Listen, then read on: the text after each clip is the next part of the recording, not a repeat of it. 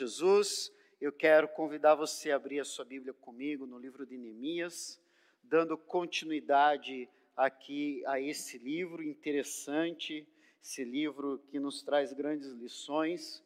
E eu quero ler com vocês do versículo 1 ao 12, Neemias capítulo 5, do versículo 1 ao 12.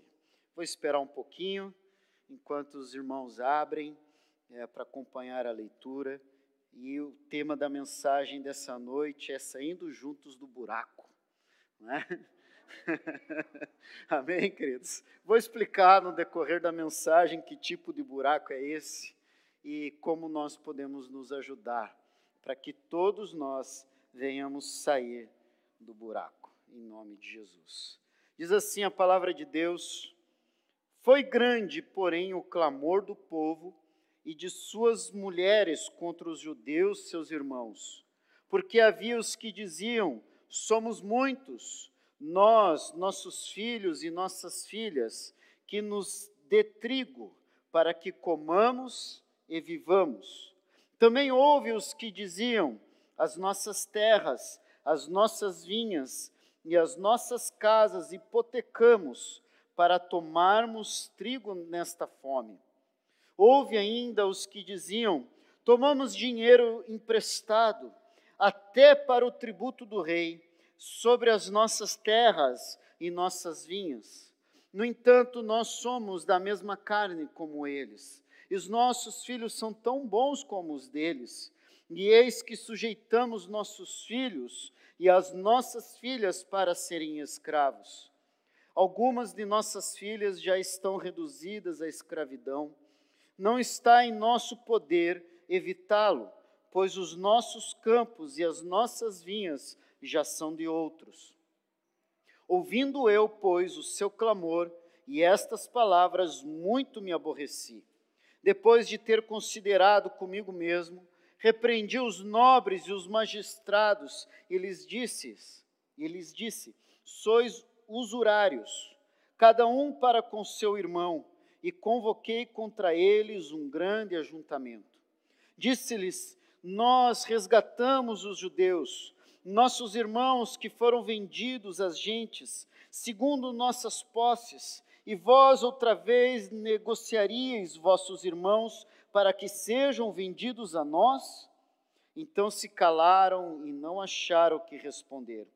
Disse mais: Não é bom o que fazeis Porventura não devíeis andar no temor do nosso Deus, por causa do opróbrio dos gentios, os nossos inimigos? Também eu, meus irmãos e meus moços, lhe demos dinheiro emprestado e trigo. Demos de mão a esse empréstimo. Restitui-lhes, hoje vos peço, as suas terras, as suas vinhas, os seus olivais e as suas casas como também o centésimo do dinheiro, do trigo, do vinho e do azeite que exigistes deles. Então responderam: Restituir-lhes-emos e nada lhes pediremos. Faremos assim como dizes. Então chamei os sacerdotes e os fiz jurar que fariam segundo prometeram. Amém? Que Deus abençoe a leitura da Sua palavra nas nossas vidas, nesse lugar, nessa noite. Aleluia. Queridos, resumindo o que nós acabamos de ler, o contexto era em meio à construção do muro, em meio à reconstrução do muro, à reconstrução da cidade, em meio aos problemas externos, aos inimigos externos, havia um conflito social, havia um problema entre os próprios judeus, pois haviam aqueles que já não tinham mais nada, não tinham mais o que negociar, não tinham mais o que vender, não tinham mais o que fazer para trazer sustento para casa, e tinham aqueles que estavam se aproveitando da pobreza dos seus irmãos judeus e comprando as suas terras por um preço barato, fazendo empréstimos tornando escravos as pessoas de uma determinada família. Isso causou um grande problema. Isso tem a ver com a falta de proteção que Jerusalém tinha. Isso tem a ver já com um problema econômico que existia por causa eh, do domínio de outros povos. E nesse momento, povos, o povo assírio, que dominava, que oprimia, que exigia impostos. E de certa maneira, queridos, essa pandemia, além de trazer morte, de trazer dor, de nos afastar uns dos outros, ela também tem trazido um problema financeiro muito grande. Muitos de nós temos sentido dificuldade de trazer o sustento para o lar. Muitos de nós temos sentido a dificuldade de prosperarmos em meio a esse tempo. Eu creio num Deus que sustenta, eu creio que num, num Deus que prospera, mas nós não podemos fechar os olhos para os problemas que temos enfrentado. E nesse momento de crise gerada por essa pandemia, nós podemos perceber que aquele que tinha, agora tem muito mais, e aquele que pouco tinha, tem ainda muito menos. Não é verdade? E eu e você precisamos compreender que estamos dentro de um buraco. Porque o problema daquele que está perdendo a sua renda porque o problema daquele que está perdendo o seu sustento acaba se tornando o nosso problema. Nós vivemos em uma comunidade, nós vivemos em uma sociedade e nós precisamos aprender a ajudar uns aos outros para que cada dia, para que a cada dia nós possamos superar os desafios da vida, possamos superar esse momento difícil que estamos passando. Estamos em um período de adaptações. Muitos têm trabalhado só em casa, muitos têm ido às ruas, muitos estão com medo em seus lares, muitos se sentem à vontade para estar na igreja, outros não. Mas a, grande questão, queridos, é que eu e você estamos dentro do mesmo buraco. A pandemia nos colocou dentro do mesmo buraco. E eu e você precisamos entender que só sairemos desse buraco se nos ajudarmos, se aprendermos a estender as mãos uns para os outros. Posso ouvir um amém? Esse povo, ele passou por fome e escassez. E como toda fome e escassez, gera briga. Irmão, você já reparou na tua casa, naqueles períodos, talvez você esteja vivendo isso, talvez não, que nos períodos em que mais falta dinheiro são os períodos que a, que a gente mais arma barraco em casa? Ah, irmãos, é só comigo que acontece isso. Quando falta no bolso, parece que as brigas se multiplicam. E é natural, é normal, sabe por quê, queridos? Porque estamos saindo da, da, da nossa zona de conforto. A escassez, a fome, vai gerando em nós um, um instinto de sobrevivência. Aqueles irmãos, eles estavam construindo o um muro, eles estavam fazendo uma grande obra, tanto pobre quanto ricos, mas os pobres estavam passando fome.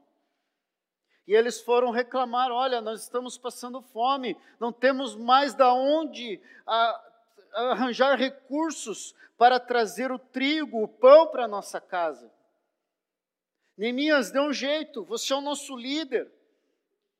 Neemias, fale com, com essas pessoas que estão nos oprimindo, para que eh, nós possamos apenas ter o que comer. É isso que nós queremos. Eu nunca, como família, passei o momento de não ter o que comer. Mas quando era seminarista, e eu creio que todo seminarista já passou por isso, tem aquele dia em que vocês não têm nenhum dinheiro no bolso. Tem aquele dia que você não tem da onde arranjar o que comer. Você não tem dinheiro para um hot dog, você não tem dinheiro para fazer um miojo. E aí você é surpreendido por Deus. E sabe, numa época de seminarista, como Deus me surpreendia? Usando irmãos da igreja. Eu lembro uma vez que eu, eu fui para a igreja, passei o dia na igreja e à noite tinha que voltar para o seminário e eu morrendo de fome, porque o único dinheiro que eu tinha era para pagar o, o trem, para depois pegar o ônibus, para daí chegar no seminário. E eu pensei, bom, pelo menos eu chego no seminário, eu durmo com fome, mas pelo menos amanhã eu sei que eu vou comer. mas em todo o percurso, parecia que o, o estômago estava conversando comigo. Eu sonhando com coisas do que comer. E eu comecei a orar, falei, Senhor, por favor, me ajude. Eu, eu, hoje eu estou com fome mesmo. Eu tinha comido pouco no almoço, mas fui lá, fui todo o percurso e de repente, queridos, chegando perto do seminário, um colega meu diz assim: Germano, vem aqui, nós vamos sair. Falei, cara, acabei de chegar, eu não tenho dinheiro para pegar o ônibus. Nós vamos sair. Falei, nós vamos para onde? Não, nós vamos voltar lá para o centro da cidade. Era já uma cidadezinha pequenininha em São Paulo. E aí ele falou, mas fazer o quê? Cara, eu vou te levar no rodízio de pizza. irmãos, pense num homem que entrou feliz no ônibus, que começou a conversar alto. Era eu. Porque veio para mim o Senhor dizendo: se esse era teu problema, teus problemas acabaram. Acabar com a fome é algo muito bom. Irmão, você que cozinha, deixa eu te dar uma estratégia aqui. Se você quer ser elogiado no dia que você for cozinhar para alguém, demore. Não dê nada. Porque quando a pessoa comer, ela vai estar tá morrendo de fome, ela vai falar, hum, delícia! Hashtag fica a dica. Tá bom? Ó, voltando aqui para o texto. Infelizmente, a fome, ela atinge 50% da população mundial. Sabia disso, irmãos? 50% das pessoas em todo o mundo, elas passam fome. Ou seja, 3 bilhões e meio de pessoas passam fome. E o que, que é passar fome para a ONU? É a pessoa ter apenas uma refeição durante o dia.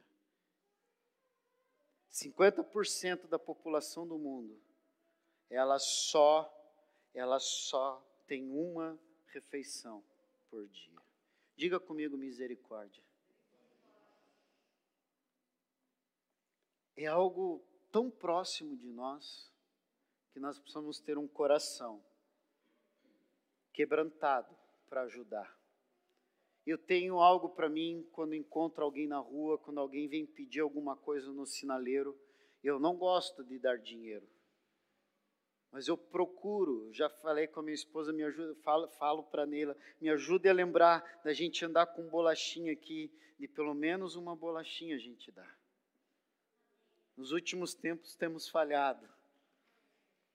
Mas por que, queridos? A fome é algo terrível.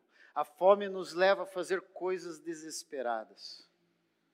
E nós, como igreja, podemos estender a mão para alguém. Posso ouvir um amém por isso? Aqueles irmãos estavam passando fome, problemas, privações. Aqueles irmãos estavam sendo explorados porque eles estavam cheios de dívidas. Você quer ver você tomar uma decisão burra em relação às tuas finanças é quando eu e você estamos já endividados. Porque nós queremos resolver, nós queremos sair daquele momento de aperto, de aflição, e qualquer proposta que nos apareça, nós entramos nela. Uma vez o banco me ligou e falou: Nós queremos te emprestar um dinheiro. Graças a Deus, naquele momento eu não estava precisando. E mas eu tive curiosidade. De quanto é os juros por mês? Eu perguntei. 5%. Eu falei, vocês estão malucos. Vocês... É, é uma proposta indecente vocês fazerem um empréstimo com 5% ao mês. Não vou fazer. Não estou precisando.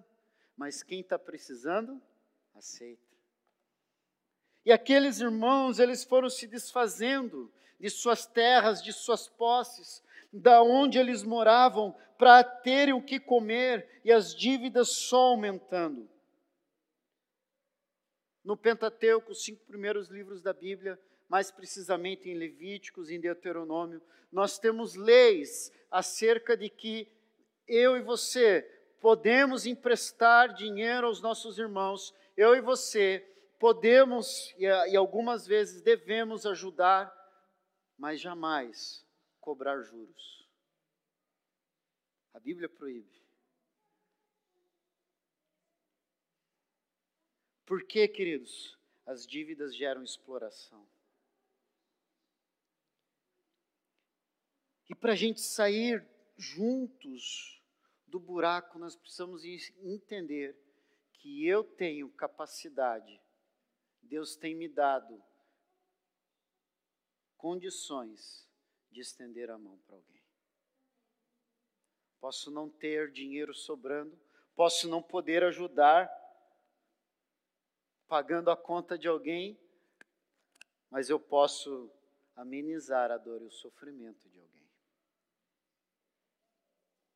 Um outro ponto, querido, versículo 4, ali fala que eles pegaram dinheiro emprestado para pagar os tributos do rei. Esses dias eu ouvi uma notícia de um determinado estado de que o governador havia aumentado os impostos.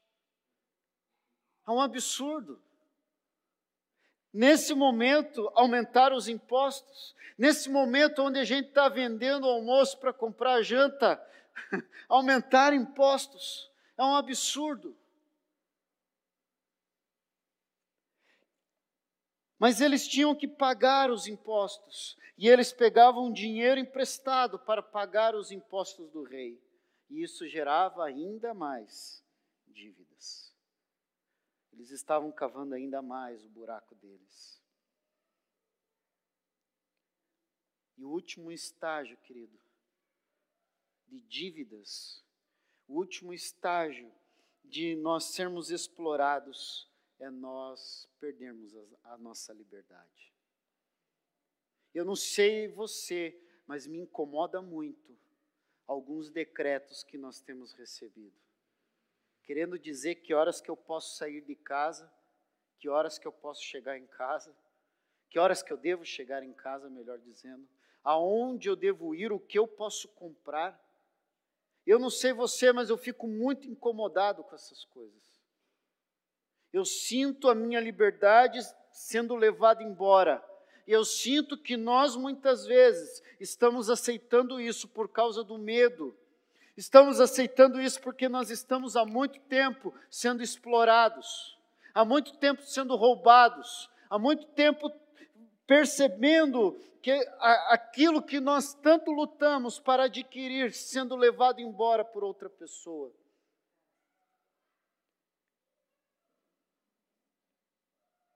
Depois do estágio de perder a liberdade, talvez eu e você venhamos perder as esperanças.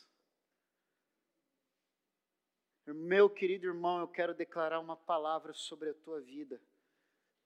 Mantenha a esperança de que o melhor de Deus ainda está por vir sobre a mim e sobre a tua vida. No versículo 5 ali, eles finalmente desabafam, falam: olha, por que, que os filhos deles são melhor do que os nossos? Havia esse conflito de classes sociais, havia essa briga interna. Querido, entenda uma coisa: nós não iremos avançar como nação se eu e você continuarmos brigando uns com os outros. Todos nós somos iguais diante de Deus. Diante da lei não posso dizer o mesmo, mas diante de Deus, sim.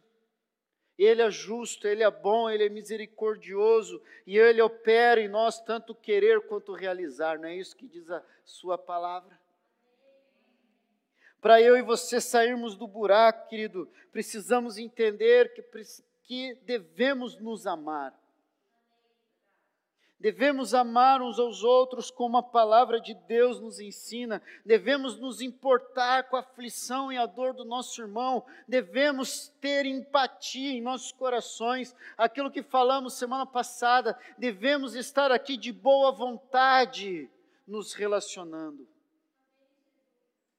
Isso não pode ser um peso, não pode ser um sofrimento, mas deve ser algo que traga alegria e prazer em nossas vidas.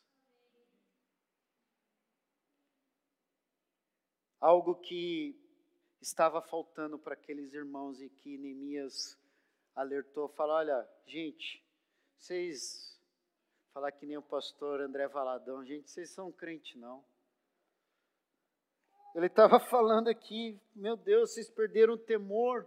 Vocês perderam o temor a Deus porque vocês estão oprimindo seus próprios irmãos.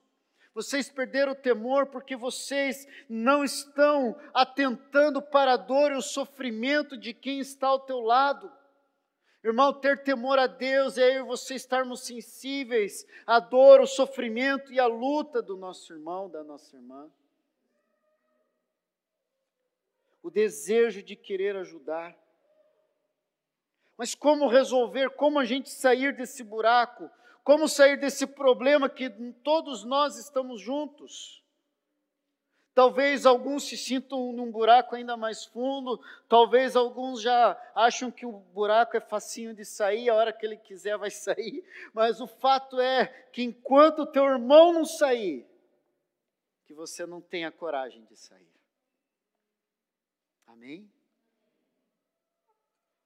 E aqui nós podemos perceber em Neemias a condição para que eu e você venhamos sair desse buraco. O versículo 6 diz assim: Ouvindo eu, pois, o seu clamor e estas palavras, muito me aborreci. Ele ouviu a reclamação do povo e ele ficou inconformado. Irmão, fique inconformado, tenha uma inconformação santa, não aceite as coisas do jeito que elas estão, não diga que no Brasil é assim mesmo, não diga que nessa terra é dessa maneira, não diga que nessa igreja as coisas são desse jeito. Eu declaro sobre a tua vida uma inconformação santa, para que eu e você venhamos desejar realizar uma revolução no nome de Jesus receba sem conformação. Não seja um homem ou uma mulher conformado com as coisas dessa vida. Eu, como Neemias fez, ele refletiu, eu quero te convidar a uma reflexão. Uma reflexão da tua vida, uma reflexão daquilo que você tem feito para que to todos nós venhamos sair desse mesmo buraco. Versículo 7 diz assim: depois de ter considerado comigo mesmo, ele passou um tempo pensando em análise, ele passou um, eh, passou um tempo refletindo sobre os problemas que ele tinha ouvido e como e como ele faria para sair daquele, daquele problema, e de como ele faria para que o povo superasse aquele obstáculo, ou melhor dizendo, superasse aquele buraco. Irmãos, não há como eu e você recebermos algo de Deus se eu e você não paramos para refletir e para ouvir a voz de Deus. Muitas vezes nós queremos sair dos problemas, mas nós não paramos. Nós continuamos as nossas vidas do jeito que elas estão. Muitas vezes nós abaixamos a cabeça e seguimos adiante, mas querido, eu quero que você entenda: Deus está nos chamando para um momento de reflexão. Reflita sobre a tua vida, como você tem conduzido a tua vida. Eu estou com 38 anos, eu, pelos meus cálculos, tá? Mais dois anos eu chego na metade da minha vida. E eu tenho que refletir, Senhor, o que eu fiz até aqui. E, Senhor, o que eu quero fazer daqui para frente. Se eu puxar meu voo, não é metade ainda, mas. mas, querida, nós temos que planejar, nós temos que refletir, nós temos que perguntar para Deus o que Ele tem para nós. para que a nossa vida não seja gasta naquilo que não é eterno, naquilo que não edifica, naquilo que não ajuda ninguém.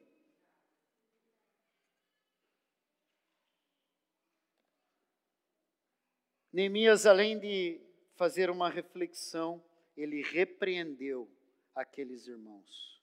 Ele chamou aqueles irmãos de usurários. O que é um usurário? É alguém que usa de usura, ou seja, que está explorando o seu irmão. Chamou aqueles irmãos de exploradores.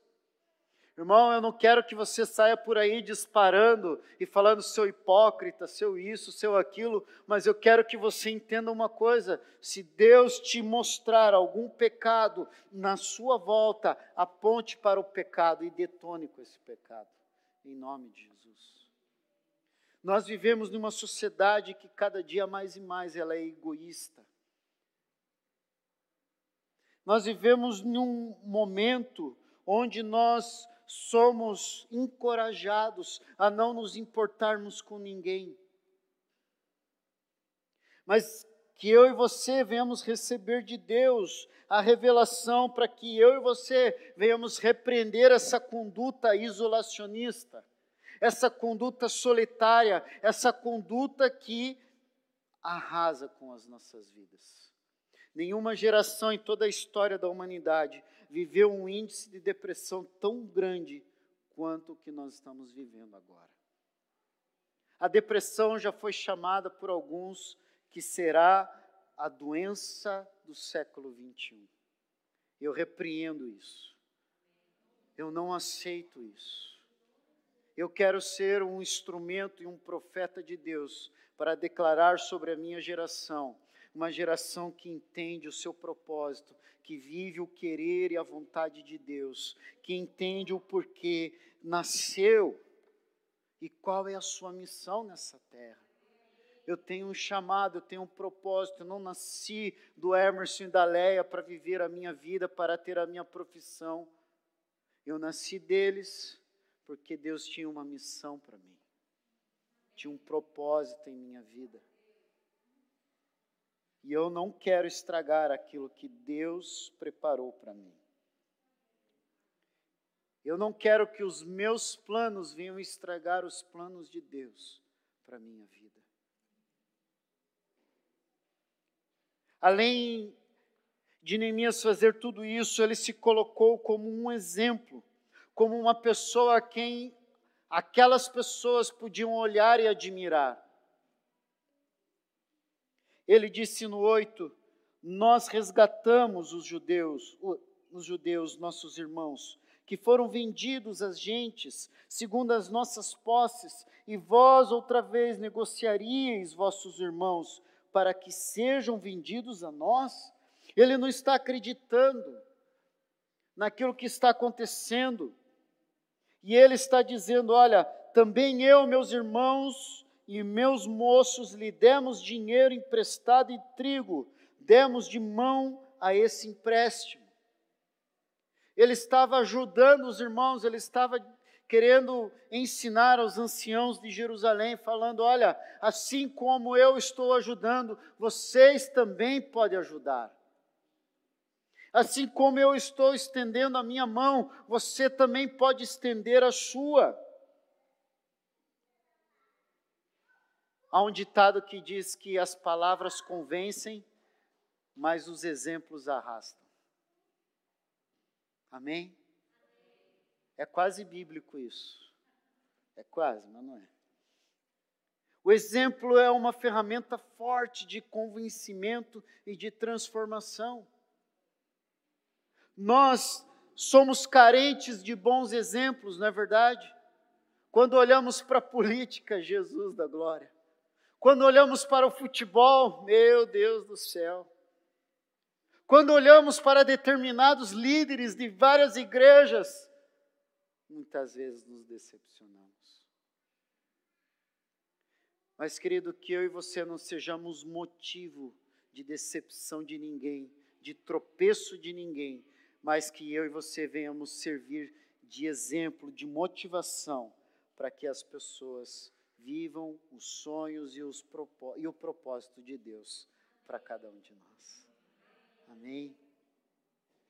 Além da exemplificação, Neemias ele propôs uma restituição, ou seja, aquilo que foi roubado, aquilo que foi tirado, aquilo que é, da, aquilo que foi aproveitado será devolvido a cada um. E ele propõe que seja devolvido. E ele propõe até uma maneira financeira de ser devolvido. E aqui fala também o centésimo do dinheiro, do trigo, do vinho, do azeite que exigistes deles. Ou seja, Neemias propôs que mês a mês, um pouco daquilo que foi tirado daquele povo fosse devolvido para eles. Eu creio num Deus, querido, que faz esses milagres financeiros, que faz essas transformações em nossas vidas. Eu creio num Deus que nos tira do buraco. Eu creio num Deus que faz o seu povo prosperar. Mas Ele não abençoa um aqui e deixa o outro no buraco. Deus quer que eu e você sejamos agentes de bênção, de transformação, de restituição em nome de Jesus. E por último, para encerrar essa mensagem, Neemias, ele nos deixa um exemplo de prudência. Ele combina com os anciões, ele combina com a liderança, e ele fala: olha, vocês vão, nós vamos fazer isso, isso e isso e meio que assinando um documento e registrando no cartório, ele chama os sacerdotes para serem testemunhas. E isso é muito forte na cultura hebraica. Você chamar testemunha para um acordo, chamar testemunhas para um momento importante. E foi feito isso. Ele agiu com prudência. Ele não deixou aquele acordo só entre a liderança. Ele expôs esse acordo publicamente. Ele fez com que a liderança assinasse embaixo. E eu quero falar para você, meu querido, nesse momento de dificuldades, haja com prudência.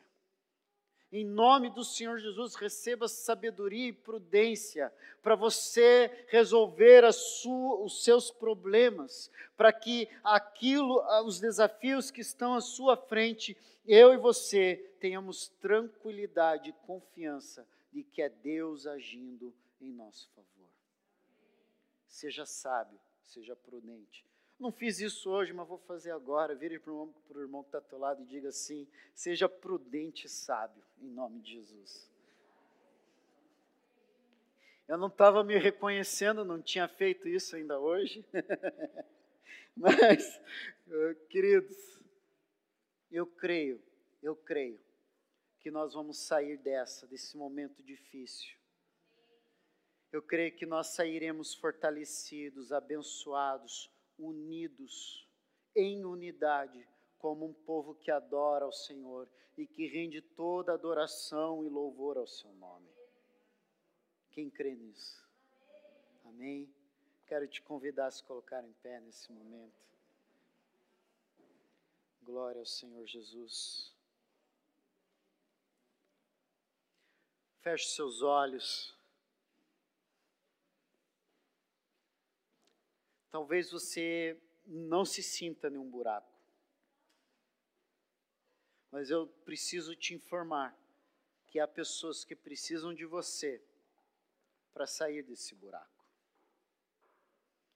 Talvez você não se sinta necessitado de nada, glória a Deus por isso.